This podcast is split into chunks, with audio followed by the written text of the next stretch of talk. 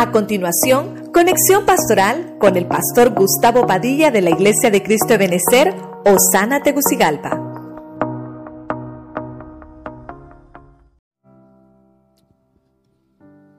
Quiero ministrarte la progresión del obediente.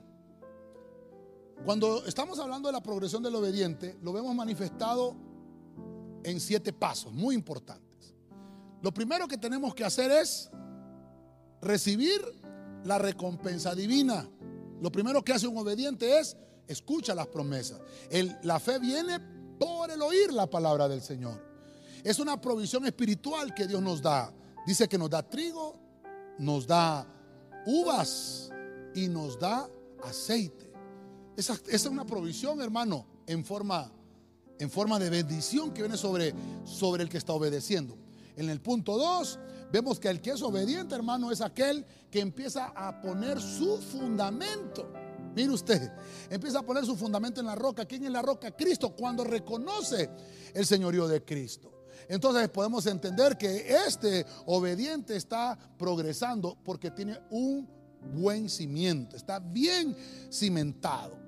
Y dice la Biblia que no solamente tú obtienes el beneficio, aquel hombre que puso su casa sobre la roca, vino el ímpetu de la tempestad y la casa no cayó. Quiere decir que no solamente eh, obtiene beneficio el, obediente, sino que los que lo rodean. Es un beneficio familiar. Luego vimos entonces que el Espíritu Santo se le otorga al obediente. Mire qué tremendo esto. El que está obedeciendo, el que está en el camino, el que ya tiene a Cristo como su Señor, el Espíritu Santo le es otorgado también y le redimen. le quitan la culpa, lo, liberan de la culpa. Esto es muy hermoso que lo entendamos. Nos liberan de la culpa. El que es obediente ya no es culpable. Lo cantamos, libre soy. Dios me ha hecho libre porque somos obedientes. Estamos declarando obediencia. Vemos ahora el punto número cuatro. ¿De qué nos habla el punto número cuatro? El punto número cuatro nos habla de que ahora somos amigos de Dios. Pasamos a otra, a otro, a otro escalón, a otra progresión, que es ser amigo de Dios.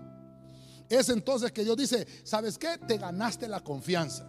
Fuiste probado, pasaste las tribulaciones, pasaste las angustias en esta tierra que son temporales. Y entonces dice Dios, ahora vas a ser amigo. Vas a, vas a ser amigo vas a ser amigo de Dios, vas a tener una confianza, vas a tener una relación más cercana conmigo, dice Dios.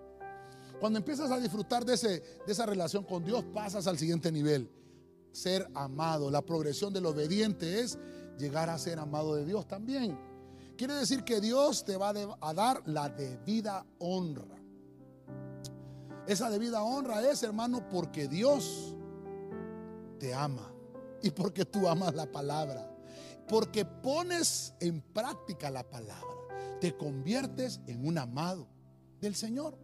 Eso te da paso, hermano, al siguiente. Al siguiente. Número 6. Ser familia. Viene Dios y te dice, ¿sabes? Ya no eres siervo, eres amigo, ya no eres amigo, ahora eres un amado. Pero ahora, ¿sabes qué? Te voy a meter en el círculo íntimo, dice Dios eres familia. Jesús nos dijo, aquel que ama la palabra, el que la pone en práctica, ese lo voy a llamar mi hermano, mi hermana y mi madre. Pasamos, hermano, a el círculo íntimo de familiaridad con Dios. Es cuando haces la voluntad de Dios, no la tuya. Cristo en el Getsemaní dijo, Señor, yo ya no quiero hacer mi voluntad, quiero hacer la tuya. Ya estaba en un nivel de familia.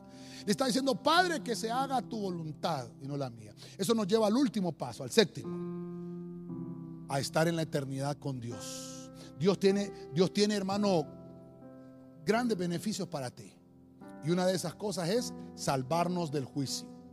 Dios no quiere, hermano, que tú vayas al infierno, mucho menos al lago de fuego.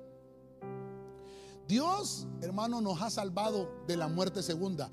Ya estás libre, hermano, de ir al infierno si, si eres salvo. Si estás libre, estás libre de ir al lago de fuego, a la segunda muerte. Ya la pagó el Señor.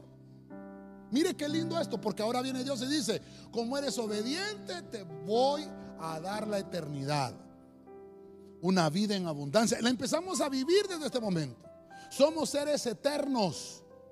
No confundamos la eternidad con la inmortalidad. La inmortalidad es no morir, pero le dice la Biblia que todos vamos a morir. Está decretado para el hombre morir una sola vez y después el juicio.